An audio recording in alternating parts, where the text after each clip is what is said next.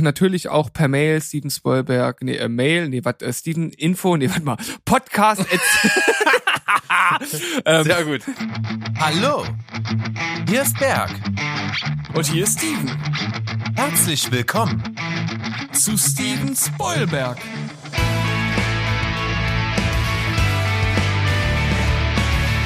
Steven Spoilberg.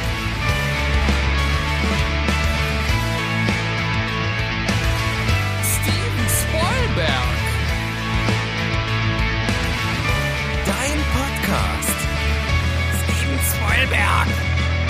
Steven Spoilberg. Steven Spoilberg. Bim bam badli bim, wir sind zurück. Steven Spoilberg ist zurück am Start. Ich bin heiß wie Frittenfett und ich hoffe, Berg auf der anderen Seite der Leitung auch.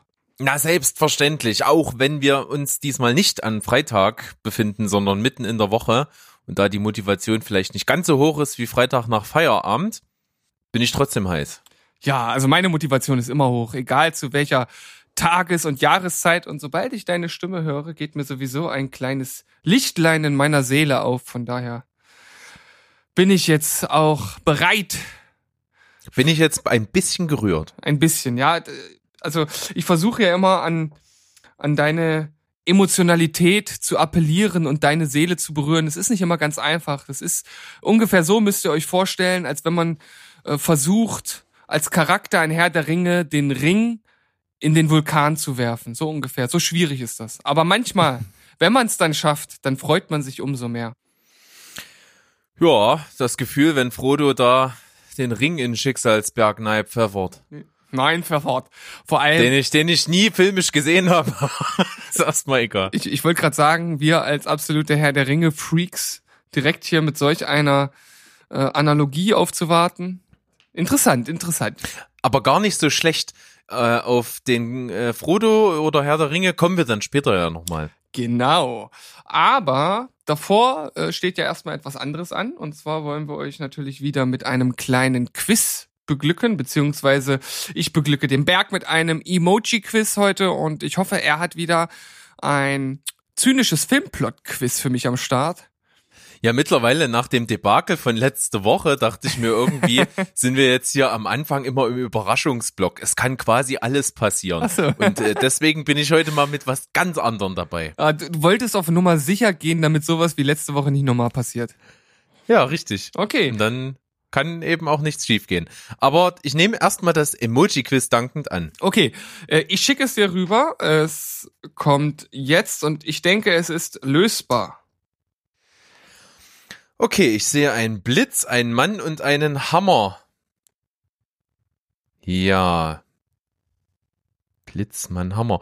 Also ich würde jetzt mal vermuten, dass das Tor ist. Jawohl! 100 Punkte für den Kandidaten. Aber äh, ich habe nicht sofort dran gedacht. Ich musste erst irgendwie überlegen.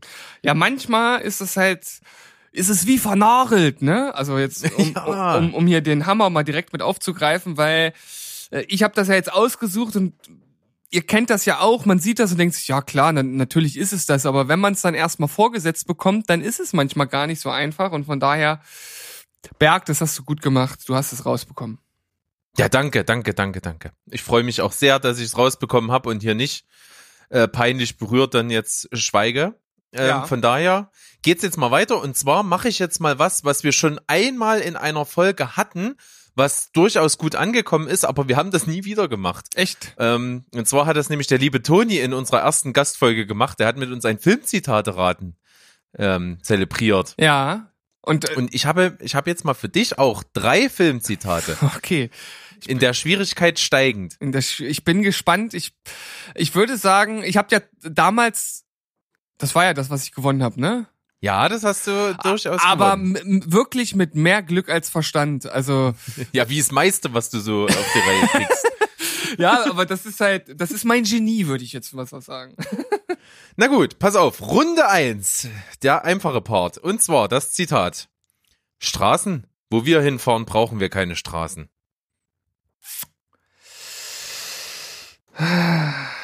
Und das ist das Einfache. Also ich Das ist wirklich das Einfache.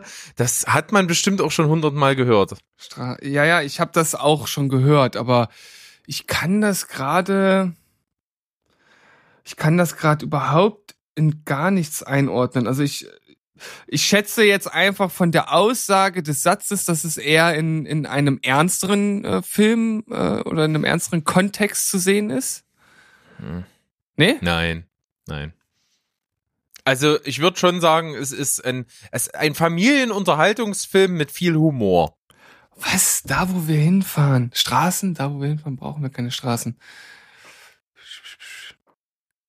Ich, äh, Familien, ich habe keine Ahnung. Das ist aus Zurück in die Zukunft. Wäre ich, wär ich nicht drauf gekommen. Ich bin jemand, der die Filme gut findet, aber ich kann dir nicht mal sagen, wann ich das letzte Mal einen dieser Filme gesehen habe, abgesehen jetzt von den von den kleinen Clips, die wir mal hier mit reingepackt haben na, bezüglich des Statisten, aber oh. hm.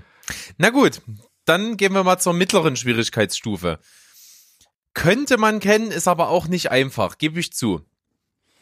Nimm den besten Orgasmus, den du je hattest, multipliziere ihn mal tausend und du bist noch nicht mal nah dran. Das kenne ich. Ich, ich kenne das, aber. Ich weiß, dass du das auch kennst, aber das ist, ja, da muss man Kram, das muss man parat haben. Nimm den besten. Ich gebe dir mal einen Tipp. Ja. Äh, unser guter Kumpel, der Felix, wüsste es wahrscheinlich relativ auf Anhieb. Ob das ein Tipp ist, ist auch sehr spezieller Tipp. Ja, es ist ein spezieller Tipp. Oh Mann, ey. Du stellst mich hier übelst bloß, weißt du das eigentlich? Ja, es sind auch nicht einfach. Es ist auch generell gar nicht einfach, ein Filmzitat zu finden, was, was nicht mega einfach ist, Ja. aber halt auch so, ein- so ein bisschen halt nur. Ja, es gibt ja so, so Filmzitate wie Ich komme wieder, das kennt wahrscheinlich jeder. Ja. Ähm, aber wenn es dann tatsächlich ein bisschen spezieller wird, wird schwierig. Ähm, nimm den besten Agasha. den- du bist doch nicht- Irgendein Gangsterfilm? Im weitesten Sinne, aber eher nicht. Ein Drogenfilm eigentlich. Trainspotting? Ja! Okay, aber das war jetzt wirklich nur, weil Ja, du ein halber Punkt, komm mit, mit ja, Hilfe. aber wirklich nur, Aber weil du ist okay. Drogenfilm gesagt hast und ich weiß, dass er Trainspotting gut findet, aber Okay. das war, das war wirklich mit Hilfe. Mal gucken, vielleicht schaffe ich ja tatsächlich ah, das vielleicht schaffst du das letzte. Ich gebe mir Oh. Mühe, das Zitat richtig rüberzubringen. Okay. Streicht die Küchenabfälle für die Aussätzigen. Keine Gnade mehr bei den Hinrichtungen. Und sagt Weihnachten ab. Das, das klingt irgendwie nach Ebenezer Scrooge. Äh, irgendwie, äh, Es ist echt, echt hardcore schwer. okay, also bin ich nicht auf dem richtigen Dampfer. Ah, nee. Also nicht die, ich hatte jetzt spontan irgendwie sowas gedacht wie die Geister, die ich rief.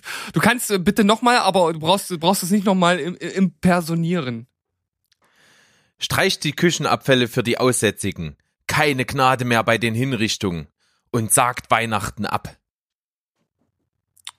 Für die Aussätzigen streicht Küchenabfälle. Das hört sich so ein bisschen nach Knast an.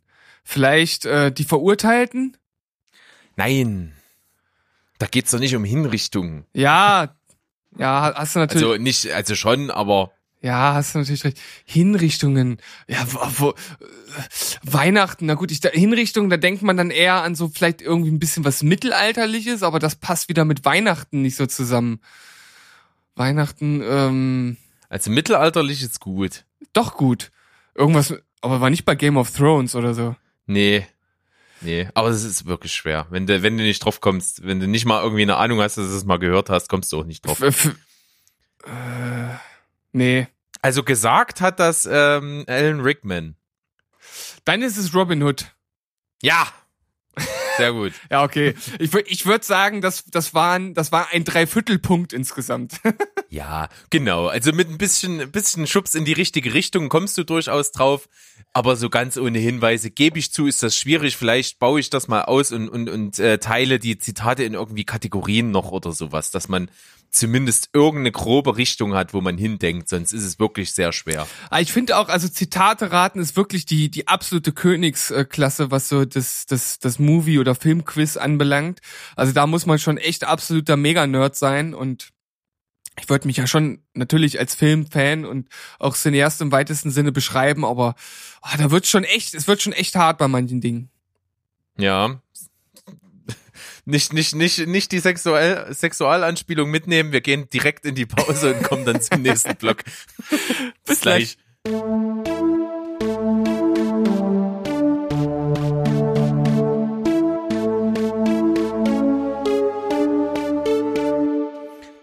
Da haben wir uns mal ganz kurz in einer Pause erholt. Ihr habt schön groovigen Beat auf die Ohren bekommen und jetzt geht's direkt mal weiter.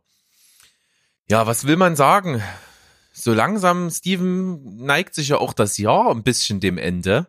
Und wir sollten ja durchaus mal überlegen, ob wir uns vielleicht für Ende des Jahres nochmal was Schönes ausdenken.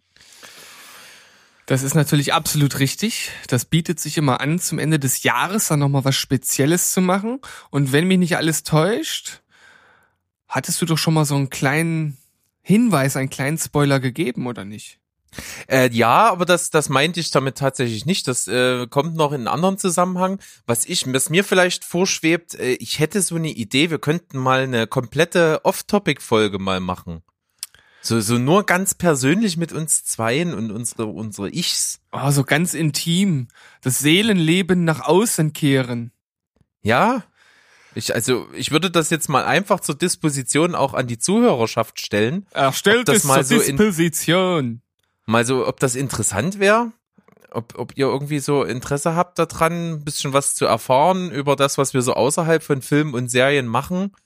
Ein paar Sachen haben wir immer ja schon mal fallen lassen und angedeutet, aber ich sage mal so richtig, einfach mal frei von der Leber weg, was wir hier so machen, ohne Konzept. Also höchstens mit irgendwie Zuschauerfragen oder irgendwas, äh, Zuhörerfragen sozusagen. Also den, den Penis frei zugänglich auf den Tisch packen. Wenn du das so möchtest, dann können wir das auch machen. Wir, wir machen ja zum Glück kein Videoblog. Das heißt, also es wird alles nur der Vorstellungskraft überlassen. Mal mir diesen Penis mit Worten.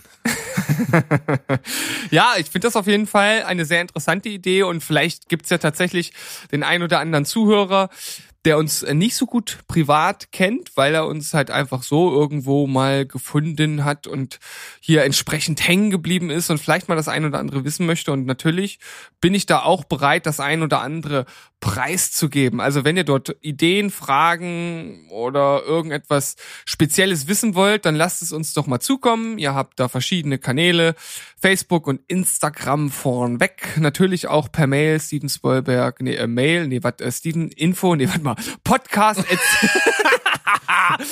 Sehr gut. Podcast at stevenspoilberg.de. Das ist doch richtig, oder? Ich glaube schon. Ich habe sie selber Ja. noch nicht benutzt. Ich, muss ich zu meiner Schande gestehen. Na gut, wir- Aber was soll wir- man auch machen? wir kriegen da ja auch, äh, ich sag mal, überschaubar viele Mails, also keine. Und deswegen ist es natürlich relativ äh, schwierig, das dann auch äh, direkt parat zu haben. Aber ich glaube, ich habe es am Ende doch Ja. noch, doch noch hinbekommen. Also schickt uns da Also mal ich- was. Genau, ich werde auch diese Frage nach eventuellen Themen und Anregungen für diese Off-Topic-Folge immer mal jetzt Social Media mäßig in der Story fallen lassen. Vielleicht sammeln wir da noch ein bisschen was bis zum nächsten Monat und dann werden wir mal schauen, ob das sich vielleicht doch lohnt und ich hätte da durchaus mal Lust drauf. Muss ja nicht immer alles mit Film und Serie sein, oder? Nö, also ich denke, wir haben auch noch das ein oder andere Interessante zu erzählen, was vielleicht auch unsere Sichtweisen und wie wir Filme schauen, interpretieren und an euch weitergeben, vielleicht auch ein bisschen klarer darstellen. Und von daher denke ich, ist das vielleicht auch ganz interessant, da einfach mal ein bisschen Einblick zu haben. Durchaus. Und dann hätte ich auch eigentlich Lust, ähm, die, die Idee schwelt in mir so ein bisschen, dass wir uns vielleicht mal doch irgendwie noch irgendwie ein, zwei, drei Gäste einladen und eine große ähm, Quiz-Sendung machen. Also eine reine Quiz-Sendung. Eine reine Quiz-Sendung mit verschiedenen Kategorien, verschiedenen Arten von Quizzes, also von Zitatenquiz über, was weiß ich, äh, Emoji-Quiz oder ähm, andere Sachen, Filmtrivia, Schnellfragerunden, irgendwas. Da wird, uns sicherlich einiges einfallen, wenn man da so ein paar, vielleicht zwei, drei Leute da hat, die wir da bequizzen können. Wäre das vielleicht auch mal eine ganz andere Form der Unterhaltung hier im Rahmen von Filmen und Serien. Ja, kann man mal so eine richtige Special-Special-Folge machen, sozusagen. Ich bin offen, ich bin offen für alles. Genau wie deine Mama, von daher. Ja. Naja, gut. Na gut. Aber für, ideenmäßig können wir ja da mal noch ein bisschen sammeln. Vielleicht äh, kommt da was Schönes zustande und dann denke ich mal, wird das für alle ein großer Spaß. Also das nur mal so am Rande, was, was mir so ein bisschen vorschwebt mit den Podcast und den Sendungen so Richtung Ende des Jahres. Das fände ich ganz, fände ich mal ganz cool, so als Abwechslung. Berg der Visionär. Ja, so ist das. So ist das. Naja, gut. Ähm, kommen wir mal zu was anderem und zwar unsere Kollegen, unsere Leipziger Podcast-Kollegen vom Szeneputzen-Podcast, der Jakob und der Flo. Die haben mir nämlich ein Thema rübergeschickt, was sie selber bei sich in ihrer letzten Sendung behandelt haben, die also genau vor einer Woche am 3. November rausgekommen ist. Und zwar haben die ein Video mir geschickt von Linkin Parks One Step Closer. Und zwar hat da sich jemand die Mühe gemacht, den Song quasi, äh, den Gesang im Song durch kleine Filmschnipsel zu ersetzen und diese Schnipsel quasi in ähm, Audioform, aber eben auch als Bildschnipsel in einem YouTube-Video zusammenzuschneiden. Also ich habe das auch gesehen und habe mir nur gedacht, verdammt nochmal, wie viele Stunden sind in dieses Video geflossen? Also das muss ja unglaublich aufwendig gewesen sein. Also es hat mich echt, echt umgehauen. Vor allem ist es halt auch sehr unterhaltsam, weil so manche, manche Einspieler dann halt auch äh, sehr äh, unverhofft kommen. Halt dann einfach, einfach lustig sind, so wie es dann halt artikuliert wird, weil jeder Schnipsel artikuliert es natürlich ein bisschen anders. Äh, sind äh, Frauen, Männer, Kinder, Zeichentrickfiguren, alles durcheinander gemischt und das Ergebnis lässt sich halt mehr, mehr als sehen. Also schaut euch das mal an, wir verlinken euch das. Unglaublich kurzweilig, hoher Unterhaltungswert. Auf jeden Fall und das hat der YouTube-User ähm, The Unusual Suspect kreiert, hat das eben für Linkin Parks One Step Closer mit 139 Filmschnipseln zusammengestellt hat das aber eben auch für andere Songs schon gemacht. Also es war Lubega, Mambo Number 5 dabei, da waren sogar noch mehr Filmschnipsel. Also da sind echt coole Sachen, da kann man sich gerne mal durchklicken. Ist echt cool. Und ähm, ja, wäre natürlich auch mal witzig, sich so ein Video irgendwie zu nehmen und einfach mal zu gucken, aufzuschreiben, wie viele Filme und Filmschnipsel man da so erkennt. Also das ist äh, durchaus nicht einfach, weil das sind ja wirklich nur äh, Bruchteile von Sekunden, die manchmal Bilder dort reingeflogen kommen und man muss das irgendwie zuordnen. Ja, aber ich habe tatsächlich, äh, glaube ich, schon relativ viel erkennen können. Natürlich nicht alles und wahrscheinlich kennt man auch nicht zwingend alle Filme. Aber wenn dann zum Beispiel äh, Ani aus der Kindergartenkopf mit äh, reingeschnitten wird äh, zu einer ganz äh, passenden Stelle oder was fand ich noch gut? Äh, irgendwo, wo halt auch mal ein, ein Inder mit reingeschnitten wurde, der natürlich eine ganz andere Aussprache hat. Also da sind echt lustige Sachen mit dabei. Äh, super unterhaltsam und ich glaube, so als als so eine spezielle Quizform könnte man das auch mit einbauen. ist natürlich für uns recht aufwendig, weil man erstmal alle Filme rausbekommen müsste, aber mhm. auf jeden Fall interessant. Ja, richtig cool. Also vielen Dank an Jakob und Flo vom Szeneputzen Podcast. Die haben da auch kurz drüber gequatscht in ihrer aktuellen Folge. Ähm, findet ihr auch bei den gängigen Portalen Spotify, aber nicht auf dieser übrigens. das, ja, das kann ich, muss ich erwähnen. Ja, nicht, äh, nicht, nicht so wie uns. Uns findet ihr auch auf dieser natürlich. Ja, richtig. Wir haben uns mit dem Herrn dieser gut gestellt. Naja, auf jeden Fall da in ihrer Folge Nummer 58. Hört da gerne mal rein, folgt den gerne auch mal regelmäßig sind coole Jungs. Ich war da auch schon mal zu Gast vor nicht allzu langer Zeit in meiner Eigenschaft als Musiker. Und ja, kann ich empfehlen. Die Putzis. Die, Putzis. Die mögen den Namen nicht. Ja, das, das ist gut. Wir sollten sie ab jetzt immer so nennen. Ja, habe ich bis jetzt auch immer konsequent gemacht. Schönen Gruß an euch. Jo, ähm, dann habe ich nur mal anknüpfend an ein Thema, was wir schon mal, glaube ich, vor zwei Wochen hatten. Da ging es um die Besetzungen für den Batman-Film. Also der Cast nimmt immer mehr Gestalt an.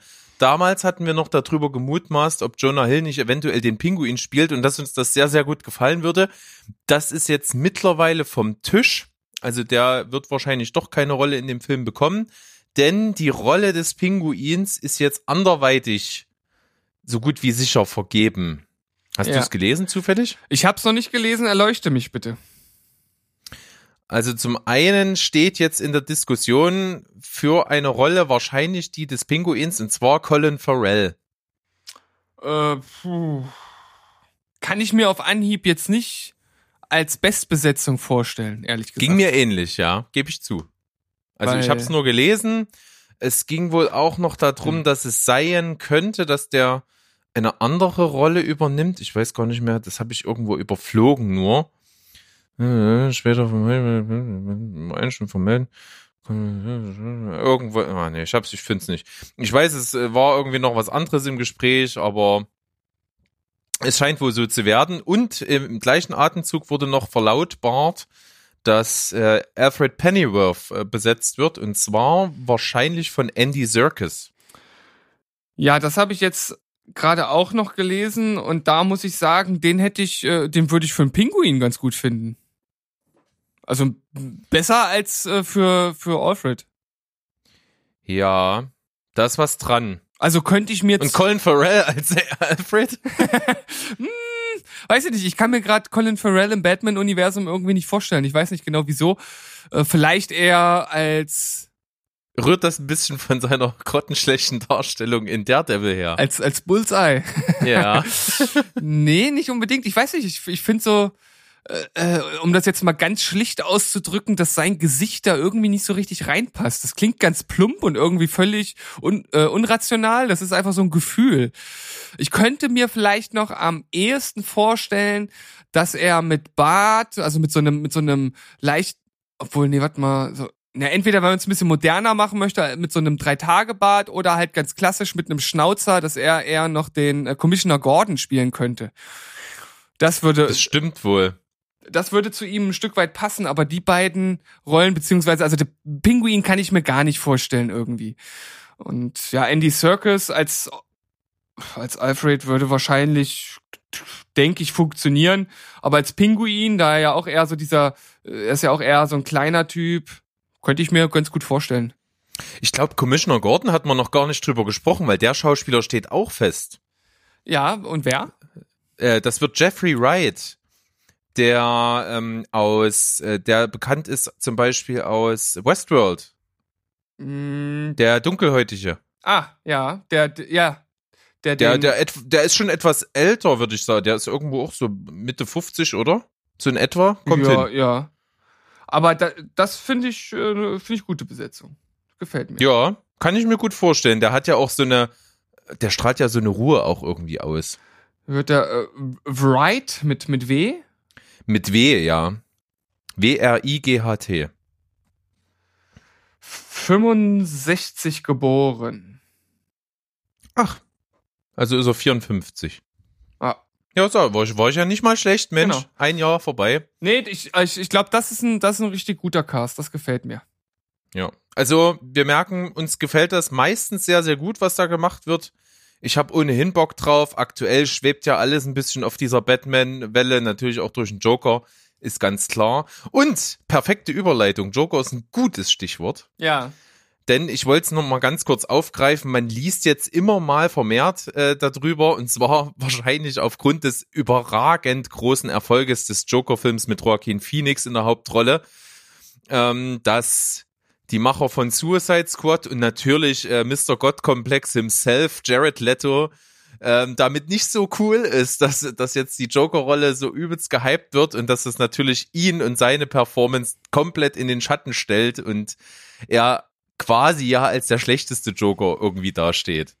Ja gut, aber das kann man ja auch durchaus nachvollziehen, wenn man sich anguckt, was er da so fabriziert hat. Also von daher darf er sich jetzt nicht wundern, dass das entsprechend gewertet wird. Also es gibt, also ich, ich würde jetzt nicht sagen, also ich persönlich fand es jetzt nicht grottenschlecht, was er gemacht hat. Es ist halt einfach ein ganz anderer Joker und das kann man halt gut finden oder nicht, aber er hat es ja jetzt nicht grottenschlecht gemacht, sondern einfach auf eine andere Art und Weise und vielleicht einfach eher, also oder, oder deutlich comichafter, viel überspielter und das hat natürlich überhaupt nichts mit dem Joker zu tun, den jetzt Joaquin Phoenix gezeigt hat. Und wie du ja selbst gesagt hast, er ist ja Mr. God-Komplex himself, also wer ihn mit seiner Band in Anführungszeichen äh, 30 Seconds of Mars mal jetzt bei Rock am Ring gesehen hat, der weiß sicherlich, was damit gemeint ist.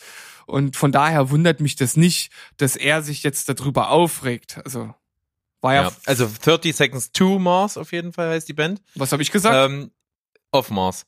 oh, ja, habe ich mich versprochen. da, da, 30 Sekunden lang so viele Mars-Riegel gegessen, wie er nur konnte.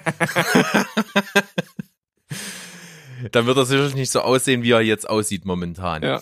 Ähm, ja, ich habe den auch gesehen mit seiner Band oder im Prinzip ja seine Band mit ihm sozusagen, ja. wenn man das äh, eher so ausdrucken kann.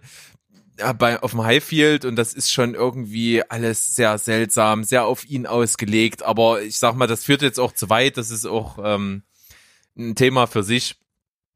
Ja, Jared Leto halt.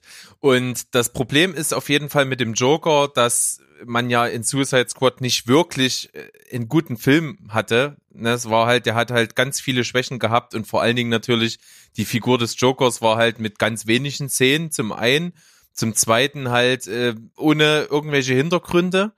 Also das hat halt vor, vor allen Dingen gefehlt, dass man sich irgendwas äh, an, an, an Entstehungsgeschichte oder an Hintergründen oder sowas äh, konnte man nirgendwo herbekommen aus dem Film, was man eben gesehen hat.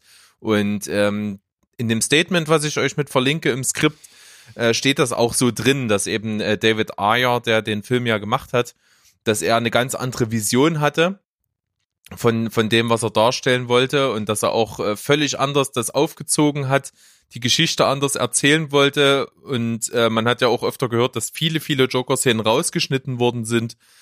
Äh, vielleicht hätte sich das am Ende anders dargestellt. Wir wissen es allerdings nicht, weil das ist dieses typische hätte hätte Fahrradkette Prinzip jetzt. Ja, definitiv. Also für mich ist das auch so ein bisschen viel Mimimi, aber wahrscheinlich müssen sie das ja jetzt auch ein Stück weit irgendwie versuchen zu relativieren, weil ja jetzt zumindest erstmal das das Spin-off kommt mit Harley Quinn, was ja sozusagen lose mit dem Film am Ende ja verbunden ist und wahrscheinlich will man da so ein bisschen Schadensbegrenzung schon vorab irgendwie machen. Und ich weiß jetzt gar nicht, ob generell bezüglich Suicide Squad noch irgendwas anderes geplant ist für die Zukunft? Weißt du das ad hoc? Nee, gar nicht. Weil, falls das der Fall sein sollte, ich glaube, ursprünglich war es ja auch mal geplant, dass da noch ein zweiter Teil kommt. Ich weiß jetzt natürlich nicht, wie das nach dem nicht ganz so tollen Erfolg jetzt aussieht. Aber falls das immer noch der Fall sein sollte, ist das natürlich klar, dass sie da jetzt irgendwie versuchen wollen, sich ins rechte äh, Licht zu rücken. Also das ist ja fast verständlich sogar bei den äh, vielen Geld, um das es da geht und was ja da immer im Vordergrund steht. Also wie gesagt, um das auf den Punkt zu bringen, mich wundert das halt nicht, dass sowas kommt. Ob das jetzt den gewünschten Effekt hat, wage ich auch zu bezweifeln. Kommt für mich halt ein bisschen an wie, die sagen alle, ich hab's nicht so gut gemacht. Im Grunde genommen ist es genau das. Ja. Aber naja, okay wir können es natürlich nicht ändern und er hat natürlich denkbar die schlechtesten Karten, weil er jetzt einfach unter der Wahnsinnsperformance von Joaquin Phoenix halt begraben wird und von dem äh, ja unendlichen Erfolg, den der Film halt feiert. Man muss es sich halt wirklich mal vor Augen führen. Ein Film, der irgendwo so zwischen 55 und 70 Millionen gekostet hat und jetzt äh, wahrscheinlich, also oder stramm auf die Milliardenmarke an den Kinokassen weltweit zumarschiert. Er ist also schon ähm, irgendwo im mittleren 900 Millionen Bereich aktuell. Also wenn diese Folge jetzt von uns heute ausgestrahlt wird, kann es durchaus sein, dass das schon geknackt ist. Also das ist, äh, da kannst du nicht gegen ankommen, gegen so einen Flop wie Suicide Squad am Ende ja irgendwie war gefühlt also ich möchte es jetzt gar nicht, ich kann es jetzt auch gar nicht belegen, ob es jetzt wirklich ein Flop war oder nicht, aber er hat schlechte Kritiken gekriegt auf jeden Fall. Ja, also er sollte sich da auf jeden Fall mal an der eigenen Nase packen, mal gucken, äh, ob seine Eier noch da sind und sich dann vielleicht auf Dinge konzentrieren, die er irgendwie noch beeindruckt. Soll er denn an seiner Nase nach seinen Eiern suchen? Na, vielleicht kommt, vielleicht kommt er ja ran mit seiner Nase bis unten an die Eier, man weiß es nicht. Aber Hat er sich auch Rippen rausnehmen lassen wie Marilyn Manson das oder ist was? doch ein Urban Myth. Meine Güte. Aber vielleicht, also ich sag mal, äh, er ist ja eine ähnliche Drama Queen, von daher. Aber das sind jetzt Mutmaßungen. Wir wollen jetzt hier keine Gerüchte in die Welt setzen. Das sind alles Anscheinsvermutungen. Alles Anscheinsvermutungen. Naja, Na, okay. gut. Ich glaube, wir sollten das einfach dabei äh, bewenden lassen. Ich würde ihm einfach nur also ich, ich würde ihm raten, das klingt jetzt so, als wenn ich irgendwas zu sagen hätte, aber vielleicht sollte, vielleicht, vielleicht, vielleicht sollte man sich einfach auf Dinge konzentrieren, die man halt beeinflussen kann und einfach mal vielleicht ein neues Filmprojekt auspacken, mit dem er halt wieder zeigen kann, dass er halt auch ein guter Schauspieler ist und das hat er ja schon gezeigt. Ja, durchaus. Soll er das einfach mal machen? Wir sind weiterhin gespannt und vor allen Dingen natürlich wie es dann halt auch mit dem Joker weitergeht, weil natürlich bei so einem Riesenerfolg ja auch mittlerweile ja die Fortsetzung so gut wie sicher ins Haus steht und ob das dem Film am Ende gut tut, mag ich fast zu bezweifeln, bin ich etwas skeptisch, aber wenn es gut geschrieben ist, warum nicht? Es ist natürlich unumgänglich bei so einem riesen finanziellen Erfolg auch. Ja. Okay. Steven, machen wir mal zum Abschluss vom Themenblock nochmal hier so ein allgemeines Thema. Ja. Denn wir haben es vorhin angekündigt, äh, Schauspieler, die vielleicht auf ewig sogar in irgendwelchen Rollen gefangen sind, vor allen Dingen in den Köpfen der Zuschauer, die also bestimmte Schauspieler nur mit einer bestimmten Rolle verknüpfen und das auch nicht mehr aus ihren ähm, aus ihren Gedanken gut eben rausbekommen. Und zum Beispiel ist da für mich äh, auch sinnbildlich Elijah Wood, der ja den Frodo gespielt hat bei Herr der Ringe, damit natürlich einer großen Masse bekannt geworden ist. Und da ist jetzt eben die Frage, konnte er sich nach Herr der Ringe irgendwie daraus emanzipieren und irgendwie was Bedeutendes außerhalb dessen für sich schauspielerisch schaffen? Also es gibt ja durchaus oder es gab ja durchaus Versuche und ähm, er hat es auch immer wieder probiert. Ich habe aber das Gefühl, dass er dass er diesen Hype, den er damals aufbauen konnte, nicht in anderen Filmen umsetzen konnte. Also er hat gute Rollen gehabt, auch auch unkonventionelle Rollen. Also man nehme nur mal Sin City zum Beispiel oder jetzt auf auf Netflix, da gibt's ja jetzt hier diese diese Serie äh, the, nee, Holistic Detectives? Nee. Holistic irgendwas? Ähm, Sagt mir gerade überhaupt gar nichts. Äh, das sah auf jeden Fall auch ganz cool aus. Wollte ich auch irgendwie immer schon mal äh, reinschauen. Ähm, ja, äh, Dirk Gentlys Holistische Detektei. Okay. Habe ich noch nie gehört. Ich glaube, es gibt also zwei Staffeln auf jeden Fall schon wenn nicht sogar schon drei. Also, naja, auf jeden Fall, äh, worauf ich hinaus will, er hat, er hat das in einigen Filmen versucht. Es gibt bestimmt auch noch viele andere, die man hier nennen könnte, aber ich hatte nicht das Gefühl, dass er dass er Fuß fassen konnte in dem Sinne, dass man ihn als wirklichen A-Schauspieler, den man damals schon erahnt hatte, irgendwie, irgendwie gecastet hätte. Ja, das liegt, wie du schon sagst, nicht unbedingt daran, dass er schauspielerisch nicht gut ist. Es ist einfach nur schwierig, wenn du nach so einer großen äh, Filmreihe, vielleicht auch Serie oder Franchise-Kette äh, mit einer Rolle so eng verwachsen bist und da vor allen Dingen eben in die Köpfe der Zuschauer ähm, so hineingebrannt wirst, dass, dass du es danach nur noch schaffen kannst, indem du irgendwie eine Hauptrolle in irgendeinem bedeutenden Film spielst und das irgendwie mit dir verknüpfst. Anders hast du kaum eine Chance, da rauszukommen. So eben bei ihm, er hat halt hauptsächlich sage ich mal, ähm, Nebenrollen gespielt. Er hat zum Beispiel bei Hooligans zwar eine Hauptrolle gespielt, das war also wirklich auch nochmal was ganz anderes als Herr der Ringe. Der ist auch damals sehr, sehr gut angekommen bei Kritikern und so, aber ist trotzdem nicht so ein riesen krasser Mainstream-Film gewesen, der jetzt in aller Munde immer noch heutzutage ist. Deswegen ist der, hat der vielleicht nicht unbedingt geholfen, dieses äh, Image abzubauen. Und danach kam jetzt halt auch nicht nochmal irgendwas ganz Großes, was jetzt ihm einen neuen Stempel aufdrücken konnte. Ja, vor allem sind jetzt die beiden Beispiele, die wir gebracht haben. Also Sin City ist 2005, Hooligans ist auch 2005. Und wenn ich mir so die anderen Sachen angucke, die danach gekommen sind, ist das ziemlich überschaubar und es waren keine wirklich großen Sachen mehr dabei. Und ähm, das ist wirklich, wirklich schade, finde ich, weil er da durchaus gezeigt hat, dass er auch ein bisschen was auf dem Kasten hat eigentlich ein guter Schauspieler ist, aber manchmal geht das dann in eine Richtung, wo dann Hollywood nicht mehr Schauspieler castet. Das ist, das ist bei ihm so ein bisschen der Fall, habe ich das Gefühl. Durchaus. Schade. Es gibt aber natürlich für das gleiche Thema noch unzählig viele Beispiele. Ja, das war ja jetzt also, wirklich man, nur, wie du ja. gesagt hast, ein Beispiel von vielen und ich wette, du bringst ja. jetzt noch ein paar. Ja klar, also denken wir mal an die große Harry Potter Reihe. Das sind natürlich Schauspieler, die gemacht wurden mit dieser Reihe, natürlich, weil sie als sehr, sehr junge äh, Schulkinder oder ja schon gecastet wurden eben und dann über die Jahre hinweg eben gealtert sind auch mit diesen Filmen. Und wenn du da dir mal den Hauptcast nimmst, ich nehme jetzt mal wirklich nur äh, Daniel Radcliffe, äh, Emma Watson und Rupert Grint, sage ich jetzt mal die drei, Ähm, was ist aus denen geworden? Ich finde, Daniel Radcliffe hat es gut geschafft, viele, viele verschiedene Filme zu spielen, auch in Hauptrollen.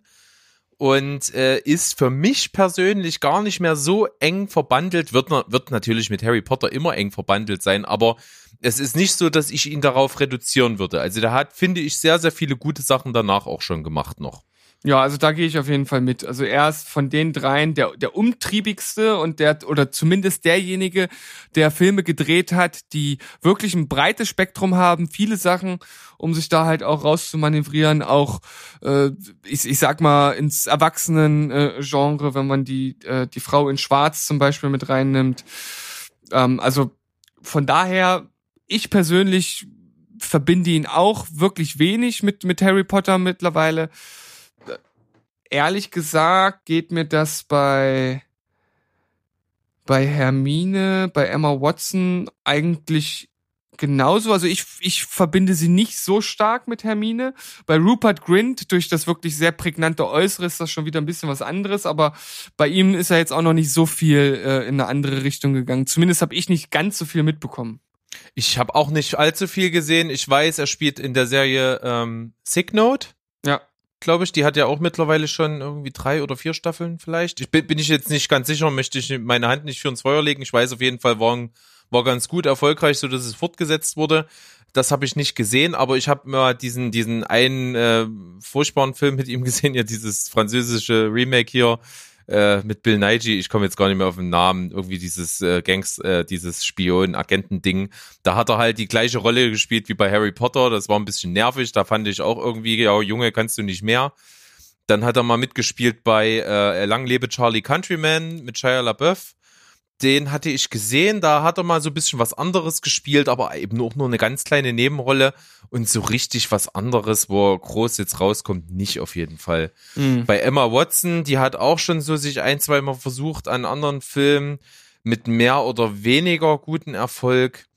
Ähm, trotzdem ist sie die, die auch nicht so diese, diese äh, Hauptberuf Schauspielerin ist. Die hat ja mit ihrem Leben durchaus mehr vor. Die hat ja also, die hat auch die hat auch viel mit, die hat ja dann auch studiert und hat auch verschiedene andere humanitäre Projekte, wo sie mit dabei ist, ähm, interessiert sich aber nebenbei auch für Mode und solche Geschichten. Also die ist nicht hauptberuflich, glaube ich, Schauspielerin, die macht halt ganz, ganz viel. Mhm.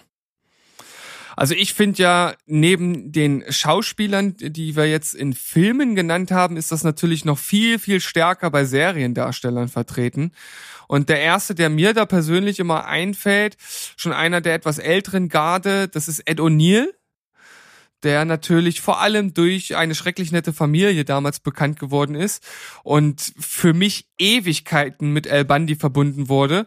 Und das Ding ist bei ihm, das ist jetzt eigentlich was ganz Besonderes. Für mich persönlich hat er durch seine Rolle in Modern Family sein altes Image durch eine andere Rolle abgelegt. Und mittlerweile sehe ich ihn eigentlich nur noch als Jay Pritchett. Also es ist ganz interessant.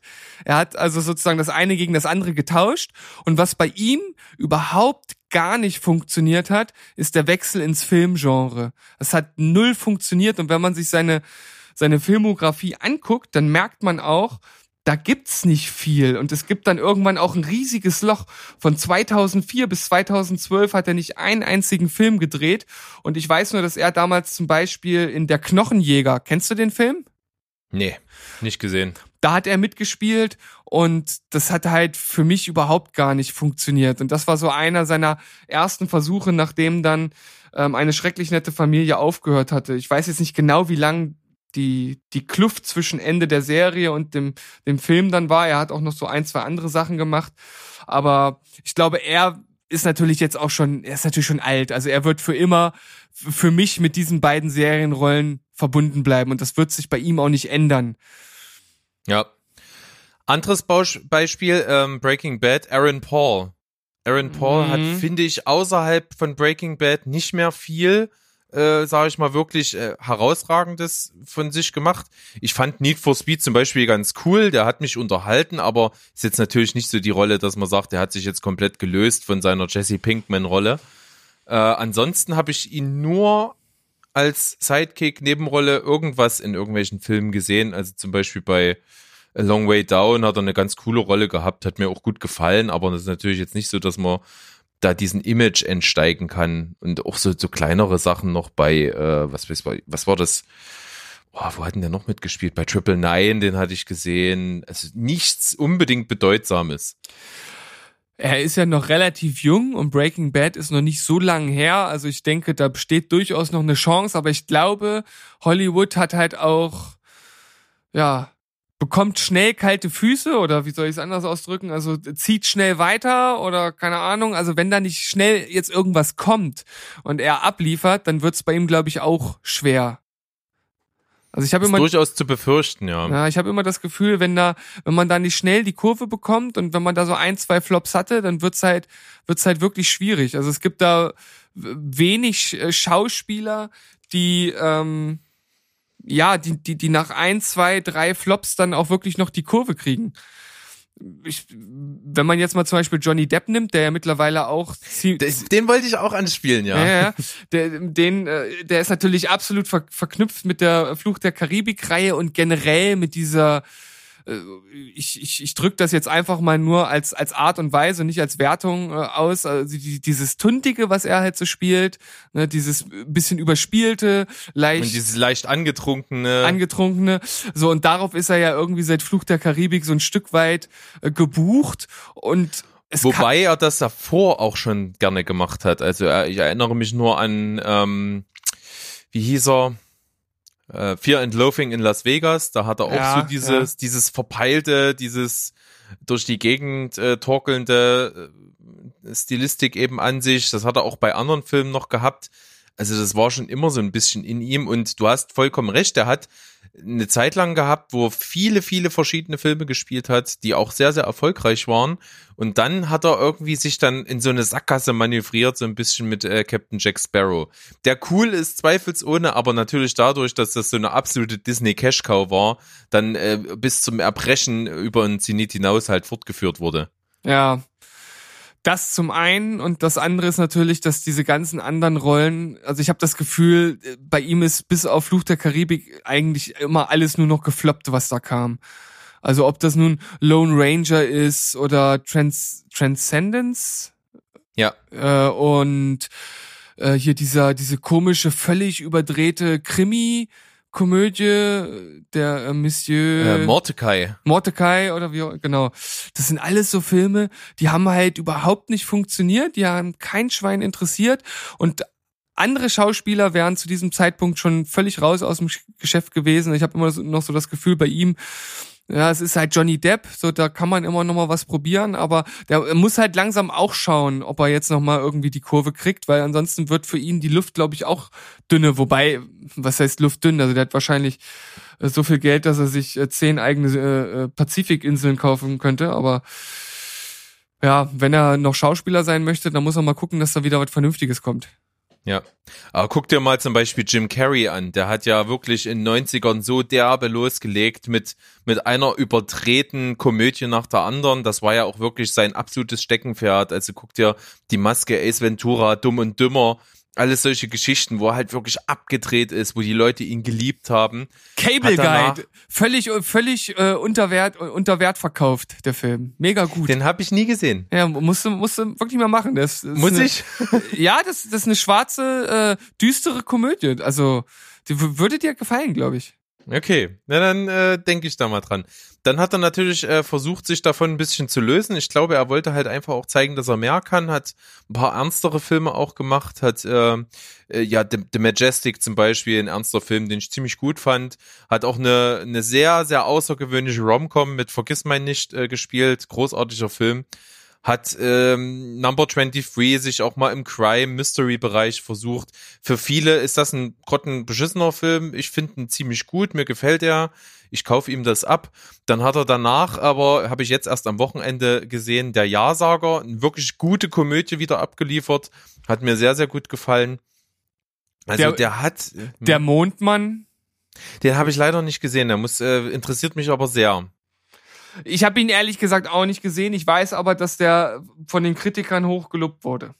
Ja, und dann ist er natürlich jetzt äh, in den letzten, in letzter Zeit etwas äh, ein bisschen in, in, in, ja, Verruf möchte ich nicht sagen, aber etwas in, ins Lächerliche abgedriftet. Der hat ja so wirklich ganz komische Ansichten verbreitet und hat auch irgendwie so wirklich undurchsichtig seine, sich als Person dargestellt und mit, mit seiner Meinung und mit seinen Aussagen und das war alles etwas seltsam. Ich habe das jetzt, das müssen wir vielleicht, das ist mal ein extra Thema wert, glaube ich, das mal aufzudröseln, was er da alles so von sich gegeben hat und wie er sich gegeben hat.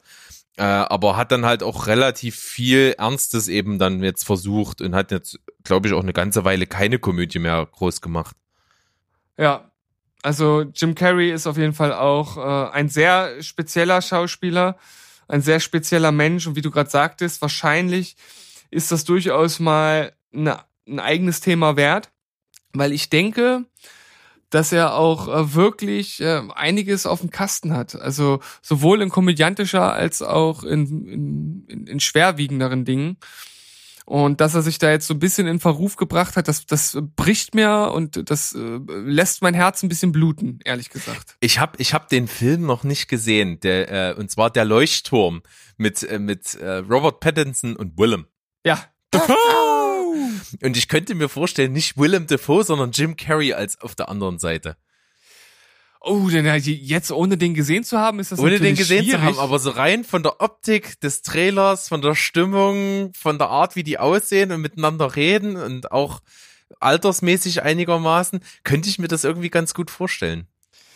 Vor allem halt so, ähm, er ist ja mittlerweile auch ein bisschen in die Jahre gekommen, ist ja nicht mehr der Jüngste mit so mit diesem Drei-Tage-Bart, so ähnlich wie er das bei ähm, hier dem zweiten Teil der, der Comic-Verfilmung, die er im Nachhinein selbst total kacke fand.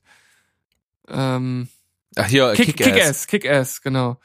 Da, äh, so könnte ich mir das auch vorstellen, tatsächlich, ja. Ja, und wir haben natürlich, äh, wir, wir reden über Jim Carreys großartige Rollen. Äh, Truman Show haben wir gar nicht erwähnt. Ja, natürlich, ja. Natürlich, also darf man nie vergessen. Darf man nie vergessen. Ich, ich Ähm, würde jetzt hm. noch mal ganz kurz einen kleinen Schlenker zu den Serien machen. Also wir brauchen ja jetzt nicht bei- alle jetzt so aufs allerübelste Korn auseinandernehmen bis zum Grunde. Aber äh, ich denke, da gibt's noch so einige, die man dort mit einfügen kann. Ich finde zum Beispiel, dass ähm, Josh Redner aus How I Met Your Mother auch so ein Fall ist. Bin Der- ich voll bei dir, ja. Oh, Mhm. geht, der, der geht gar nicht in Film, funktioniert für mich null. Ich weiß auch nicht genau, woran es liegt. Ähm, ähnlich ist das natürlich bei, äh, bei seinem Kumpel hier, äh, ich weiß jetzt nicht, wie der Schauspielername Pa ist. pa äh, S- Seal? Pat Patrick Seal? David Seal? Wie heißt er denn? Patrick Marshall, nicht- meinst du? Ma Marshall, ja, ja. Ja, Seal, Seal, d -d -d -d. warte, irgendwas warte, mit das Seal. Ja, ja, wir, wir sind, wir sind auf dem richtigen, sind auf dem richtigen Dampfer. J äh, Jason Siegel. Jason Siegel. Okay, nicht Seal. Und, Nicht ähm, Matschauge. Nee. Nee, ähm, Seagal. Alison Hannigan äh, ist, glaube ich, auch schwierig. Ich habe das Gefühl, die wird ja, auch, ganz die, schwierig. die, die wird auch von von praktisch niemandem mehr gecastet. Und äh, ich hatte auch erstmal so ein bisschen das das Problem, dass ich sie halt auch Ewigkeiten noch mit ähm, American Pie in Verbindung gebracht habe, als ich äh, mit How I Met Your Mother angefangen habe. Als diejenige, die äh, ihre Flöte mit einem ganz bestimmten Körperteil spielen kann. Weißt du woraus? Ja, okay. ja, selbstverständlich. Ähm, hat dann auch funktioniert. Also mittlerweile sehe ich sie auch nat natürlich mehr als Lilly, als ähm, die Person aus American Pie, aber trotzdem, ich glaube, für sie ist es auch so ein bisschen, äh, ja, ist der Zug auch erstmal abgefahren.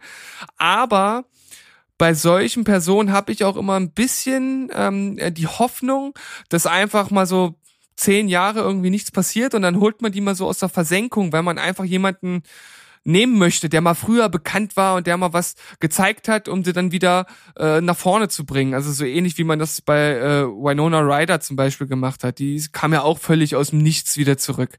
Und ich glaube, äh, so Seriendarsteller sind da ein ganz gutes, ein ganz guter Pool, um auf solche Leute zurückzugreifen.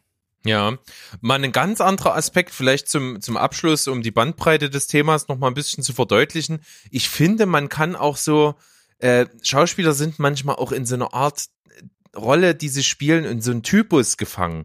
Mir ging das ganz, ganz lange so mit Leonardo DiCaprio. Der hat, ich find, fand den immer super. Also der hat wirklich geile Filme gemacht, super Rollen gespielt. Aber ich hatte dann irgendwann So als wirklich das nächste Jahr und wieder das nächste und wieder das nächste Jahr ihm der Oscar verwehrt geblieben ist, immer so das Gefühl so langsam, okay, er spielt immer wieder die gleichen Typen. Und äh, ich glaube, der Zenit dieses Gedankens war bei mir der große Gatsby da hatte ich wirklich das Gefühl, ich, es langweilt mich nur noch. Er spielt das total toll und opulent und irgendwie exzentrisch, aber es ist immer dasselbe. Und das hatte ich da besonders das Gefühl. Und dann kam das Jahr, wo er Wolf of Wall Street gespielt hat. Da hat er mich halt total umgeblasen mit der Rolle. Weil da fand ich, da hat er einfach mal was, wirklich was anderes gemacht als dieser, als dieses typische und hatte halt herausragend gut gespielt und er hätte den Oscar wirklich tausendmal verdient, wenn eben nicht leider zufällig im selben Jahr Matthew McConaughey Dallas Buyers Club gespielt hätte. Da hat er halt einfach keine Chance gehabt, den Oscar zu kriegen und ich weiß, und das Jahr drauf mit The Revenant hat es ja dann doch geklappt, was wieder auch eine ganz andere Performance war. Also ich fand, der hat sich schauspielerisch auf wahnsinnig hohem Niveau, aber in eine Sackgasse gespielt und hat sich da eben äh, auch selber wieder rausgeschaufelt aus der Sache. Ja, na, also ich hatte eher das Gefühl, dass er, also bei mir fing das eher früher an, so mit, äh, mit Romeo und Julia und Titanic und äh, was kam dann noch? Aviator, Catch Me If You Can. Ja gut, das waren dann auch schon irgendwie ein bisschen andere Filme, aber am Anfang wurde natürlich viel mit Titanic irgendwie in Verbindung gebracht oder ich habe das zumindest gemacht. Also so dieser junge Schönling, der die Frauen irgendwie bezirzt.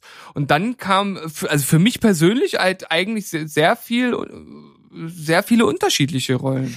Obwohl, aber guck mal, so Shutter Island, Inception, Great Gatsby, ich finde, das ist von der Art, wie er die Rollen spielt, alles sehr, sehr ähnlich. Blood Diamond noch dazu, Departed. Also das ist, das finde ich alles irgendwie recht ähnlich. Hm.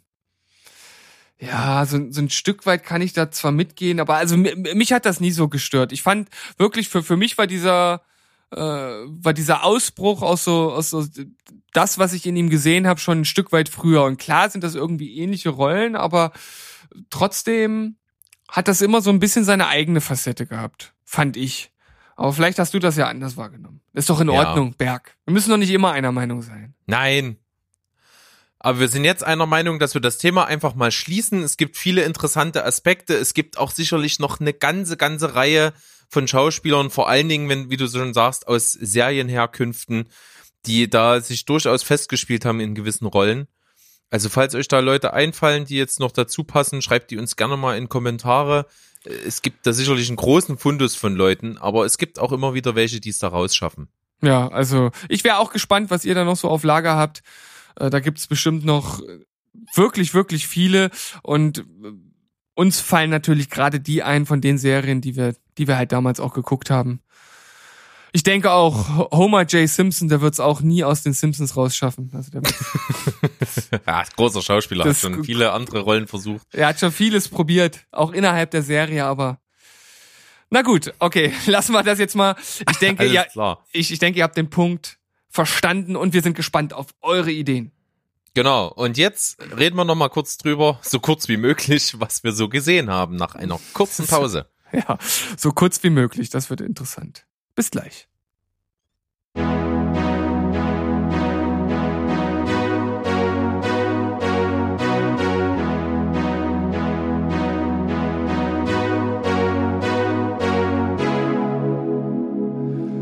Schwabbel, schwipp, die dab, die bub, wir sind zurück und wir sind beim letzten Block angekommen.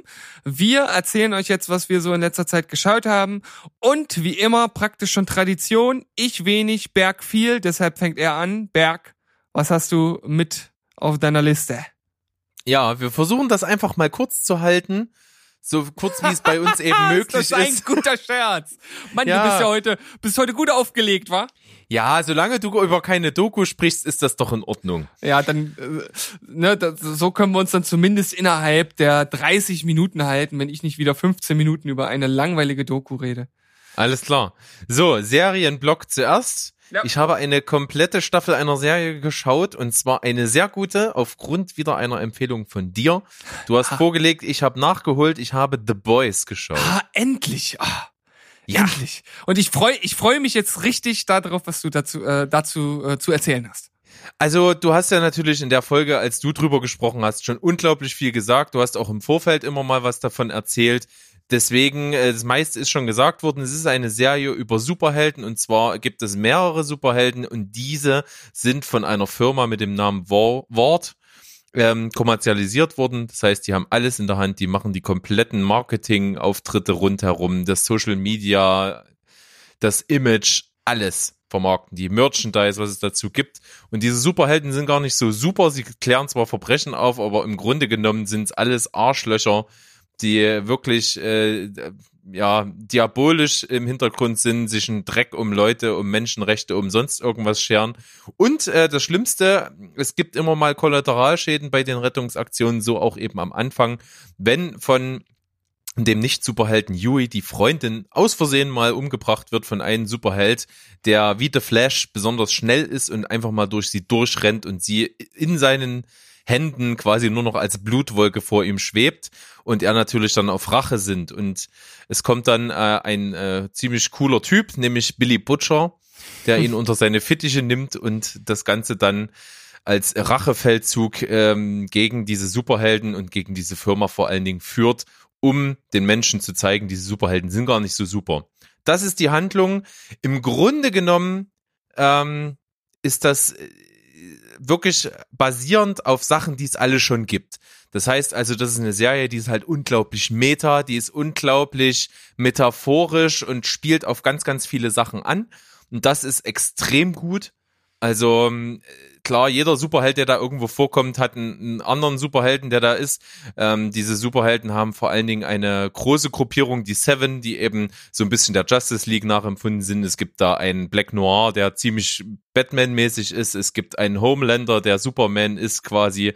Es gibt eine Queen Maeve, die, so, äh, äh, wie heißt der, Wonder Woman ist. Ja ähm, The Deep, der Aquaman ist. Also das ist alles angelehnt an Sachen, die es gibt. Man erkennt das super gut und es wird halt wirklich auf aller, allerbeste Art und Weise dann eben alles, äh, wirklich den Spiegel wird davor gehalten. Es werden alle möglichen Missstände angesprochen. Das macht einfach Spaß.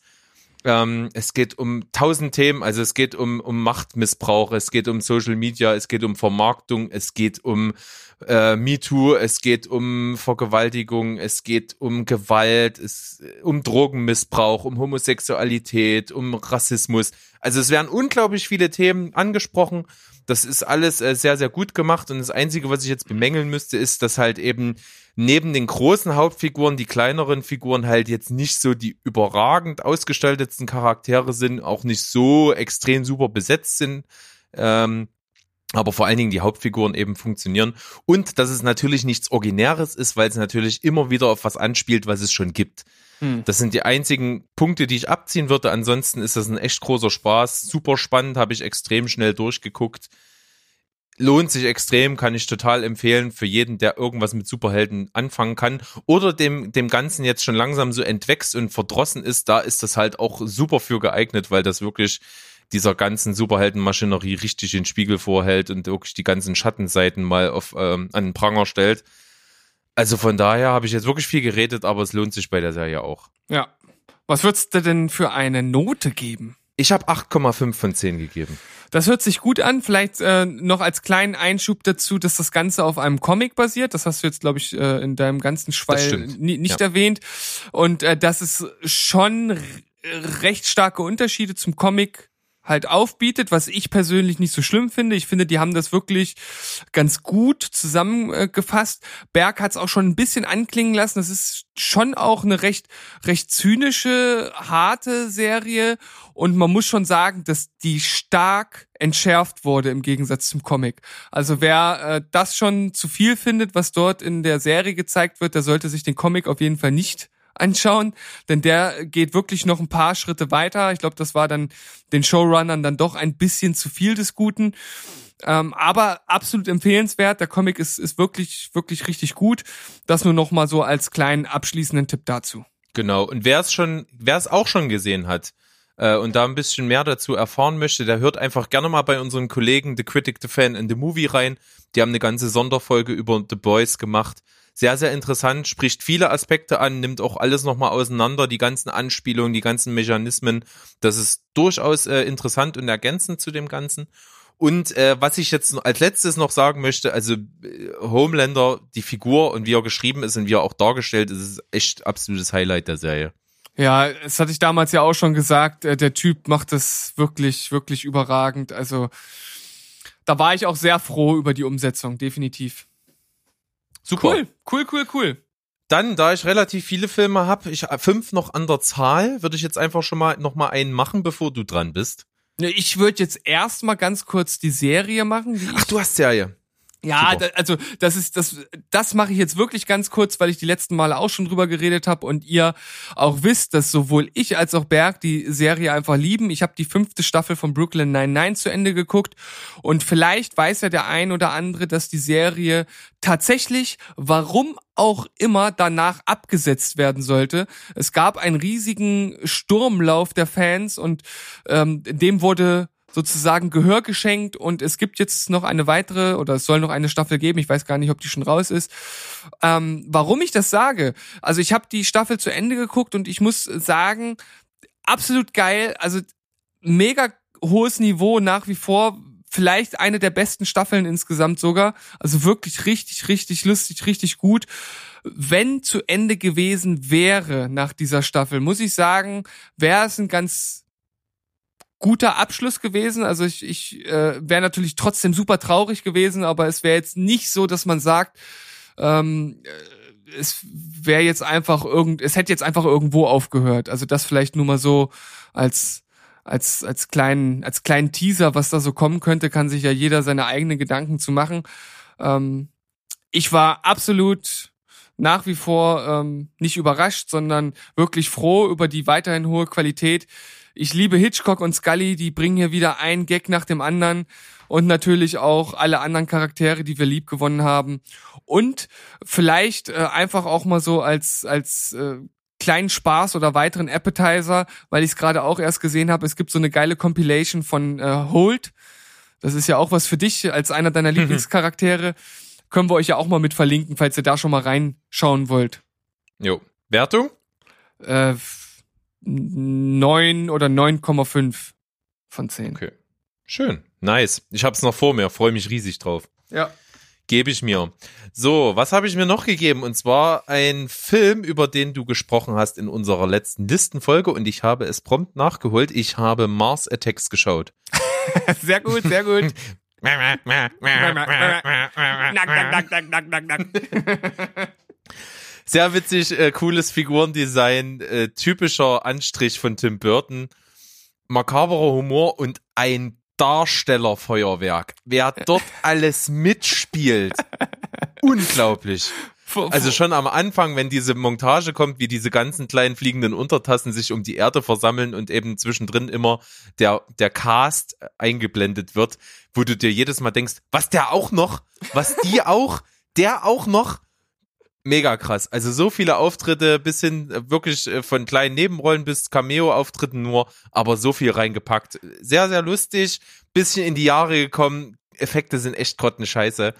Aber sonst lustig ohne Ende und kann man mal machen, habe ich 6,5 von 10 gegeben. Ah, na gut, okay. Ich hätte ein bisschen mehr erwartet. Ähm, ist natürlich auch also, wirklich ein spezieller Film, nicht auch von, von seinem Humor. Dachte, es packt dich ein bisschen mehr. Dass die Effekte natürlich ein bisschen in die Jahre gekommen sind, ja, äh, gebe ich zu, aber passt auch gut zum Film. Durchaus. Also kann man mal machen, aber ist natürlich jetzt kein Stein der Weisen mehr. Ansonsten äh, mache ich mal gleich noch einen zweiten hinterher. Ich habe den Film gesehen, der noch gar nicht alt ist. Der war letztes Jahr im Kino, glaube ich. Und zwar Black Clansman. Ja. Ähm, und zwar Black Clansman, also das in der Mitte das Triple K steht. Das steht für Ku Klux Klan. Denn es geht um den in diesem Film um eine wahre Begebenheit. Äh, also am Anfang wird einge eingeblendet, that shit really happened. ähm, und zwar geht es um einen ähm, farbigen Polizisten, der halt eben einfach äh, immer schon gerne Polizist werden wollte. Es handelt, es spielt 1974, also wo auch der der Rassismus noch sehr sehr um, umgreifend ist in den USA und vor allen Dingen eben auch in solchen Ämtern wie ähm, äh, wie als Polizist und er wird natürlich, er läuft Spießrouten und so, ist aber halt ein ziemlich pfiffiges Kerlchen, wird, äh, meldet sich dann für Undercover-Einsätze, wird zunächst bei den Black Panthern eingeschleust, um da halt mal abzuchecken, was da so abgeht, wie da die Gefahr so ist und äh, erweist sich da durchaus als sehr, sehr tauglich und wird dann eben in so eine Undercover-Einheit Undercover eingeschleust und hat irgendwann mal so die Idee, auch ich rufe jetzt einfach mal beim Ku Klux Klan an und versucht da mal Kontakt aufzunehmen. Und prompt äh, ist er am Telefon halt sehr, sehr gemocht. Die werden unglaublich aufmerksam auf ihn und wollen ihn eben als Mitglied gewinnen. Und da er natürlich aber nicht zu dem Treffen gehen kann, aus ganz, for obvious reasons, sozusagen, ähm, nimmt er halt seinen Kollegen, der gespielt wird von Adam Driver. Achso, er ist übrigens ähm, äh, John David Washington, supergeiler Schauspieler. Ähm, und Adam Driver als sein weißer Kollege muss dann dann eben ihn spielen. Das ist auch nicht ganz so einfach. Also die, sie müssen eine Person werden. Ähm, und das, ja, das führt dann halt eben zu so einer lustigen Undercover-Story irgendwie äh, im Ku Klux Klan und mit allerhand Verstrickungen, die dann wirklich absurde Züge im Verlauf der Handlung annimmt und äh, durchaus unterhaltsam ist. Habe ich 7,5 von 10 gegeben. Ist das tatsächlich ein Unterhaltungsfilm? Ich dachte, das wäre ein ernster Film er, er, hat ein, er hat eine sehr lockere Stimmung. Okay. Also es ist natürlich ein ernstes Thema, auf jeden Fall. Aber äh, der ist locker gemacht. Er ist auch immer mal so so ein Witz auf den Lippen bei den Leuten. Die nehmen auch viele Sachen einfach nicht so ernst. Vor allen Dingen der Hauptdarsteller, der äh, John David Washington, der ist halt unglaublich, ja cool, sag ich mal. Der der ist äh, sehr sehr beschwingt, sehr ehrgeizig und so. Das das kommt ganz cool rüber. Deswegen ist der Ton einfach nicht bierernst. Okay. Und vor allen Dingen halt die Mitglieder vom Ku Klux Klan, das sind halt wirklich zum Teil als die letzten Beppos dargestellt. Das ist ganz witzig.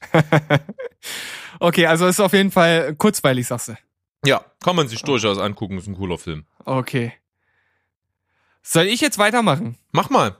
Äh, das ist ehrlich gesagt ganz passend, weil auch in dem äh, Film, äh, den ich jetzt äh, gesehen habe, geht es auch um Rassismus. Und zwar habe ich Green Book geschaut. Oh, großartig. Ja, also wow, das war echt eine äh, mega gute Entscheidung, den zu gucken. Es war auch einfach so eine so eine Entscheidung aus der Kalten. Wir wussten nicht, was wir schauen sollten, hatten ein bisschen durchgescrollt bei Netflix und wie immer konnten wir uns nicht so richtig auf irgendwas einigen und ich versuche natürlich auch teilweise schon auch die Filme auszusuchen, die ich gerne gucken möchte, eher als meine Frau. Aber ich bin natürlich auch ab und zu mein lieber Mann und schau mal, was uns beiden gefallen könnte. Und da dachte ich, das wäre eigentlich äh, eine ganz gute Wahl. Also es handelt sich um einen Film, in dem der Italo-Amerikaner Tony Lip absolut großartig gespielt von Vigo Mortensen ähm, ja, einen relativ simplen Mann der Arbeiterklasse spielt. Also keine hohe Bildung genossen, schlägt sich halt so mit, mit Gelegenheitsjobs, so Security-Jobs, Chauffeur-Jobs irgendwie so durchs Leben und kommt dann über Umwege an einen Job, wo er den Chauffeur von Dr. Don Shirley spielt, ge, ähm, Schauspieler von Mahershala Ali. Habe ich das richtig ausgesprochen? Mahershala. Mahershala ja, Ali. Auch großartig auch äh, wirklich großartig, der einen Jazzpianisten spielt und der kommt halt auf die Idee, eine große Tournee durch die Südstaaten zu spielen. Und äh, der Film spielt in den 60er Jahren, glaube ich, wenn mich nicht alles täuscht. Ja. Und da ist natürlich Südstaaten für einen Schwarzen noch ein sehr heißes Pflaster gewesen, wahrscheinlich jetzt immer noch teilweise.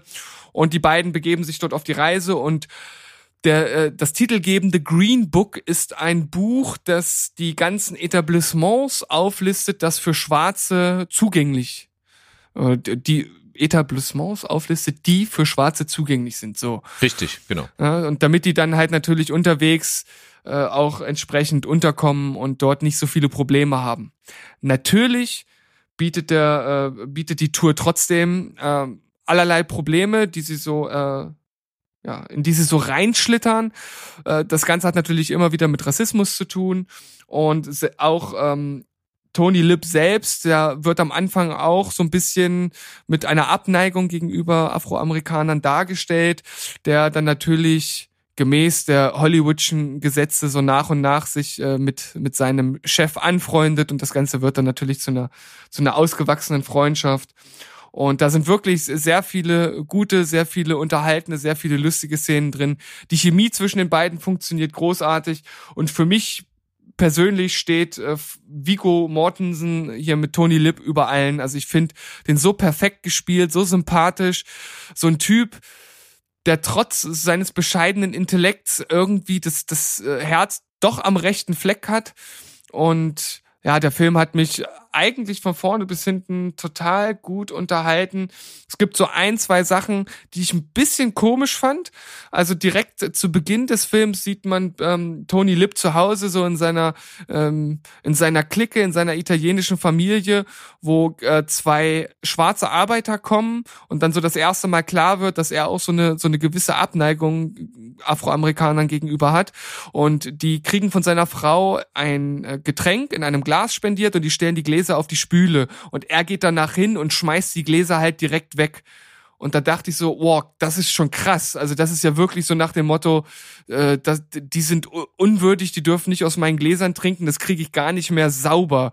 Und dann dachte ich so, der Sprung danach direkt zu einem Job für einen Schwarzen ist doch relativ groß. Also da fand ich irgendwie irgendwie diese diese Kluft ja irgendwie krass das hängt ein bisschen so mit der, mit, mit der gefühlten Unmündigkeit des Zuschauers zusammen. Also manchmal versuchen Filme, ähm, eine Meinung sehr holzhammermäßig äh, erstmal dem Zuschauer aufzudrücken. Mhm. Also man versucht gerade mit solchen Szenen ganz am Anfang von Filmen ja irgendwie eine Messlatte zu legen, wo ist der Typ, der, um den es gerade geht, einzuordnen um äh, der Ausgangspunkt eben für eine Wandlung, die während des Films vollzogen wird. Und das ist da ein bisschen gut gemeint vielleicht, ja. Mhm. So, damit es am Ende dann noch, noch krasser rüberkommt, meinst du? Ja. Ja, ja. Aber langer Rede, kurzer Sinn. Wirklich, ich habe ihn auch schon gesehen, wunder, wunderbarer Film, ganz, ganz großartig, schauspielerisch überragend von beiden Hauptdarstellern, aber eben auch von den ganzen Nebenrollen. Ich finde sowieso, Viggo Mortensen ist aktuell einer der besten Schauspieler, die wir derzeit so haben. Ähm, und von daher ist das ein ganz großartiger Film, der nicht nur sehr, sehr lustig ist, er ist auch sehr, sehr kurzweilig. Er ist sehr, sehr ähm, gefühlvoll und sensibel mit eben Tabuthemen, mit ernsten Themen. Und von daher finde ich den auch nahezu perfekt. Ja, wie du habe ich auch neun von zehn gegeben. Großartig. So, dann mache ich direkt mal weiter. Und zwar habe ich gesehen, äh, im Rahmen unserer Tätigkeit für den Telestammtisch war ich bei einer Film äh, Vorpremiere im Kino gewesen, im Cinestar Leipzig. Und zwar habe ich da gesehen, ich habe mich schon mal eingeschwungen auf Weihnachtsfeeling. Ich habe nämlich gesehen Last Christmas. Ja, der neue größere Weihnachtsfilm, der jetzt angekündigt ist, mit Emilia Clarke in der Hauptrolle. Okay. Ja, ich äh, mag gerne, äh, sag ich mal, Weihnachtsfilme sowieso, ähm, wenn das Ganze noch so Rom-Com-mäßig einen Anstrich hat. Äh, umso mehr, da habe ich sowieso eine Schwäche dafür. Ah, da ja bist du dabei, da bist du sofort dabei. da bin ich dabei und man muss auch sagen, Emilia Clark ist halt echt äh, schon so, bei gerade bei solchen Filmen einfach irgendwie bezaubernd. Man hat da irgendwie über die Lauflänge des Films immer so eine kleine Schwärmerei am Laufen die mit den Abspann dann zwar schon wieder vorbei ist, aber während des Films ist man da schon ganz schön im Bann. Äh, so auch hier ist einfach äh, netter, schöner, sympathischer Weihnachtsfilm, der jetzt natürlich über typische Genre-Konventionen nicht hinausgeht. Das kann man schon mal sagen. Aber einfach schön gemacht ist. Sie ist sympathisch, obwohl sie halt ähm, nicht so dieses typische äh, flippische, unschuldige Mädchen ist, äh, sondern halt auch am Anfang durchaus sehr, sehr umtriebig, ähm, denn sie ist so ein bisschen planlos in ihrem Leben. Sie arbeitet in einem Weihnachtsladen, der 365 Tage im Jahr offen hat, äh, mitten in London. Ähm, sie hat keinen festen Freund. Äh, mit ihrer Familie ist es auch nicht so weit her. Sie verbringt also quasi jeden Tag mit gepackten Koffer immer irgendwie im Laden und guckt dann, wo sie hinzieht, meistens zu irgendwelchen One-Night-Stands oder ähnlichen und äh, ja, lernt dann einen jungen Mann kennen, äh, den sie auf Anhieb irgendwie sympathisch findet, der so ein bisschen dann ihr Leben äh, in die Hand nimmt, in die rechten Bahnen äh, bringt und da passiert also allerhand drumherum. Das Ganze geht natürlich irgendwo auf Weihnachten zu Äh, schwingt einen ganz gut ein für Weihnachtsstimmung, äh, ist schauspielerisch sympathisch. Ich finde ähm, die Story auch äh, gut gemacht, hat irgendwie was Originelles an sich. Und ich muss sagen, und also äh, ich kann das nicht weiter ausführen, ohne zu spoilern, aber der Filmtitel Last Christmas ist sehr, sehr, sehr, sehr gut gewählt. Okay. Das versteht aber jetzt wirklich nur, wer den Film gesehen hat. Und was für eine abschließende Wertung kannst du Äh, ich habe verleihen? 7,0 von 10, ganz, ganz solide, würde ich mir auch wieder mal angucken. Okay. Ja, da habe ich gar nicht so viel zu sagen. Das ist ist einfach nichts, was mich anspricht. Nicht so mein Genre. Obwohl Emilia Clarke dabei ist. Das wäre wahrscheinlich das Einzige, was mich reizen würde. Aber Hast du mal mit ihr den äh, Film gesehen, äh, wie heißt der, ein, ein, ein ganzes halbes Jahr? nee, ich, ich glaube, ich kenne mit ihr gar keinen Film. Ich kenne eigentlich nur äh, Game of Thrones, glaube ich. Also da will ich mal ganz kurz einhaken. Ein ganzes halbes Jahr ist wirklich. Ich habe den Trailer damals gesehen und dachte mir, Alter, was ist das für eine 0815 Klischee-Schnulze? Also wirklich ein Tränenzieher vor dem Herrn. Und im Grunde genommen ist es das auch. Ich habe also mich absolut geweigert, diesen Film zu gucken und habe den mal an irgendeinem Wochenende bei meinen Eltern lief der auf Sky irgendwo so nebenbei und ich kam davon nicht mehr los. Sie ist in dem Film sowas von bezaubernd, das geht gar nicht. Also du kommst halt von ihr überhaupt nicht weg. Und klar ist das völlig verkitscht und völlig mit Klischees und so, aber es ist eigentlich wirklich total schön und irgendwie auch berührend und äh, wie gesagt, sie macht das äh, da wirklich ein tolles Filmerlebnis irgendwie draus. Oh, Okay. Ja, Mensch, also du hast ja, also was Romcoms angeht, da bist du hier der Meister und von daher äh, die, die interessiert sind, immer zugreifen. Ob ich das machen werde, tja, das ist ein Rätsel, das sich wahrscheinlich nie lösen wird. Gut, dann löse mal auf, was du noch von Filmen gesehen hast. Ich habe keinen Film mehr gesehen. Ach, gar nichts mehr? Hast du überhaupt nichts mehr? Nein. Ja, du bist ja krasser Typ. Ja. Ja. Da muss ich hier wieder die ganze Arbeit machen. Du musst wieder die Kohlen aus dem Feuer holen. Die Kastanien. Sagt man das so, ja? Ja, die Kastanien aus dem Feuer holen. Hab ich doch, hab ich doch gesagt. Ach ja, stimmt. Habe ich mich nur verhört. Natürlich. Alles klar. Dann habe ich jetzt noch ähm, zwei Filme hier am Start.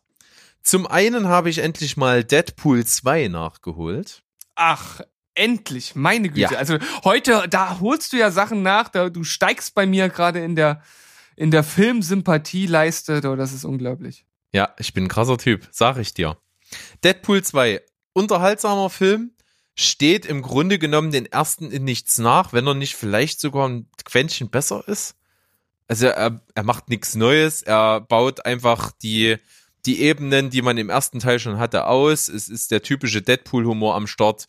Zynisch, ähm, humoristisch, einfach eine starke Rolle von Ryan Reynolds. Man merkt jedes Mal, dass er da einfach total Bock drauf hat und dass es für ihn eigentlich wirklich die Erfüllung des Lebenstraums ist, Deadpool spielen zu können, so wie er ihn eben mag. Das macht Laune, es sind derbe Sprüche dabei, es ist echt ordentliche Gewalt dabei. Also Heidewitzka wird da ausgeteilt, wird da nicht gegeizt mit Blut, mit Gedärm, mit sonst was. Ähm, macht Spaß. Auch Josh Brolin, unglaublich unterhaltsamer Antagonist Ja. äh, entwickelt sich auch ganz anders, als man es im Trailer äh, vermuten könnte. Das gefällt mir echt gut. Ansonsten, ja, Story alter Hut, hat die typischen, äh, ja, äh, Story-Twists, die man so vorhersehen könnte, typische Handlungen, typische Aussagen. Aber insgesamt macht der Ultra Spaß, ist genauso ein Genrefilm wie der erste auch und deswegen 8 von 10. Ja, also der hat mich auch unglaublich gut unterhalten. Ich finde ihn besser als den ersten. Der ist irgendwie in allen Belangen für mich noch mal ein Stück besser. Und ich weiß gar nicht genau, ist das, ist, ist, ich weiß nicht, es könnte jetzt ein kleiner Spoiler sein. Ich versuche ein bisschen um den heißen Brei zu reden. Ist das äh, in dem zweiten Teil, wo er zum Schluss eine alte Rolle von sich aufs Korn nimmt? Ja. Ja. Ja, Un- aber nur ganz, ganz kurz. Ja, ja, das, das ist ganz, ganz kurz, aber unglaublich lustig. Unglaublich stimmt, lustig. ja. Da habe ich mich echt weg, weggeschmissen vor Lachen. Ich weiß auch noch, ich bin damals hier mit Susi und Co. im Kino gewesen. Also wir mussten echt alle nochmal noch mal tierisch lachen zum Schluss. Also schaut euch das da auf jeden Fall auch noch an. Das gehört noch zum Film dazu. Das sind nochmal so die i-Tüpfelchen. Durchaus. Also ist halt auch so angelegt und das machen sie auch richtig. Das ist gut geschrieben. Das ist einfach auch so richtig schön scharfzüngig. Äh, und ich finde eben auch, es wäre von dieser Filmreihe der absolute Tod, wenn man das abschwächen würde. Und ich finde, man müsste es auch nicht noch mehr übertreiben. Ich finde, es hat genau die richtige Dosis von, von Zynismus, von Gewalt, von allem und von Witz eben. Das macht äußerst viel Spaß. Genau. Ähm, und dann schließe ich jetzt mal ab mit einem Film, der was sehr Besonderes ist. Er ist von Wes Anderson. Oh. Ähm, es ist ein äh, von der Machart her ein unglaublich äh, geiler Film. Also es ist ein Stop-Motion-Film und zwar Isle of Dogs, Ataris Reise. Äh, was? Ähm. ich, ich, ich liebe Hunde? Nein. Es ist die Insel der Hunde. Ach so, ach so, die, ach so. Ja, Das macht, jetzt macht's Sinn. ja, nicht schlecht. I love dogs. Ja. Na gut, äh, das haben sich wahrscheinlich auf jeden Fall die Leute in dem Film nicht gesagt, denn es ist durchaus ein sehr, sehr ernstes Thema. Es ist quasi eine Parabel auf die ähm, sehr restriktive Gesellschaft eben in, Asiat in asiatischen Ländern, also in China vor allen Dingen eben. Äh, Es geht darum, dass das Staatsregime sehr, sehr bestimmend ist, in verschiedene Be äh, Lebensbereiche eingreift. So auch bei den Hunden. Es wird also eine Geschichte erzählt, dass die Hunde eben ähm, sehr, sehr wichtig waren in, in Bereichen von verschiedenen Dynastien in der Vergangenheit und dass die aber zum Problem geworden sind, denn die haben verschiedene Krankheiten auch. Ähm, jeder Haushalt hat da irgendwie Hunde für verschiedenste Sachen und diese Hunde haben aber eben Krankheiten und werden dann verbannt. Es wird also entschieden, dass die Müllinsel, es gibt also dort äh, vor den äh, Toren der Stadt eben verschiedene Deponien draußen auf, auf, an der Küste, wo der Müll abgeladen wird und auf diese Müllinseln werden auch die Hunde verbannt. Ähm, und die schlagen sich dann dort einfach wild durch. Und äh, dabei ist eben auch ein Hund, der dann von einem, äh, glaube ich, zwölfjährigen Jungen dann gesucht wird. Es war nämlich sein Hund damals, der ihn durch eine schwere Zeit begleitet hat und er begibt sich auf die Suche danach und landet auf dieser Insel und wird eben dann von den Hunden begleitet auf der Suche nach äh, seinem Hund eben. Das Ganze ist eben vor allen Dingen von der Machart her unglaublich toll gemacht. Also von Stop Motion her ist es der beste Film, den ich bis jetzt gesehen habe. Also sogar noch ein Tickchen geiler optisch und visuell als Coraline, den ich zum Beispiel auch ganz großartig fand.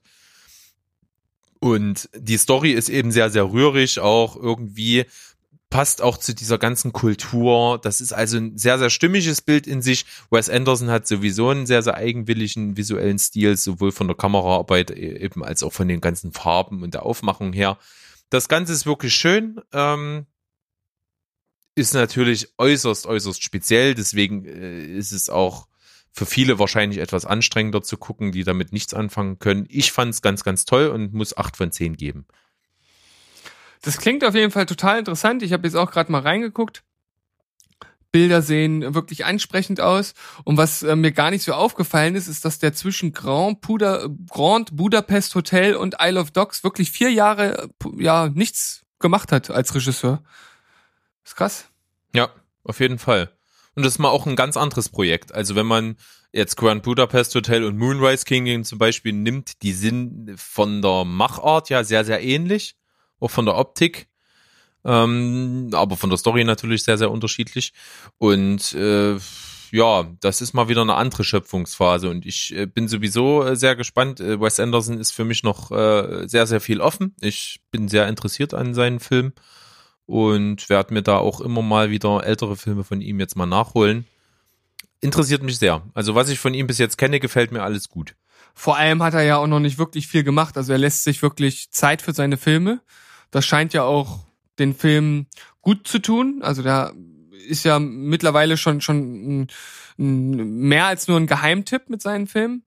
Und gerade die letzten Filme haben da natürlich einiges äh, auf sein Konto ja, an Sympathiepunkten sozusagen draufgespielt. Auch wenn ich jetzt sagen muss, ich bin kein riesen Wes Anderson Film, äh, Wes Anderson Film Fan. Ähm, finde die Art seiner Filme ein bisschen anstrengend, aber er hat natürlich sich seine Sporen mittlerweile schon verdient. Und ich bin mal gespannt, was da noch so kommt. Ja, also Isle of Dogs äh, finde ich eben ziemlich gut. Moonrise Kingdom und ähm, äh, na, wie heißt's? Grand Budapest Hotel sind beides großartige Filme, liebe ich total. Darjeeling Limited hatte ich ja auch ja mal in einer Folge beschrieben, hat mir auch gut gefallen und von daher bin ich mal gespannt, werde mal in die älteren Sachen reingucken, also gerade Rushmore, Tiefseetaucher, Royal Tenenbaums, fantastische Mr. Fox, das sind noch Sachen, die offen sind und da werde ich dann auch hier wieder natürlich drüber berichten. So sieht's aus. Tja, Berg, du hast mal wieder abgeliefert. Du hast einige Sachen geguckt, vor allem viele, die mich äh, sehr erfreut haben. Also dafür auf jeden Fall schon mal Chapeau an dich. Sehr gerne. Ich, äh, es entpuppt sich ja durchaus auch als sinnvoll, Empfehlungen von dir zu gucken.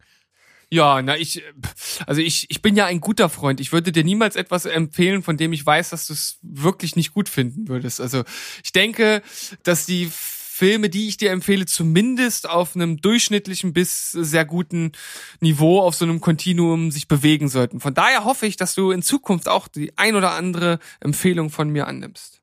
Na sicher doch. So, genug gegenseitig äh, die, die gelutscht. Habe ich das wirklich gesagt? Können wir das Äh, piepsen? äh, können wir das piepsen? Ich, ich kann mal gucken, was ich, wie wir uns da zensieren können. Das war ja Alles schon, klar. das war schon ganz schön pervers. War Ja, das, es war sehr explizit. Ich entschuldige mich dafür. Aber es- man hat es ja im besten Fall jetzt gar nicht gehört.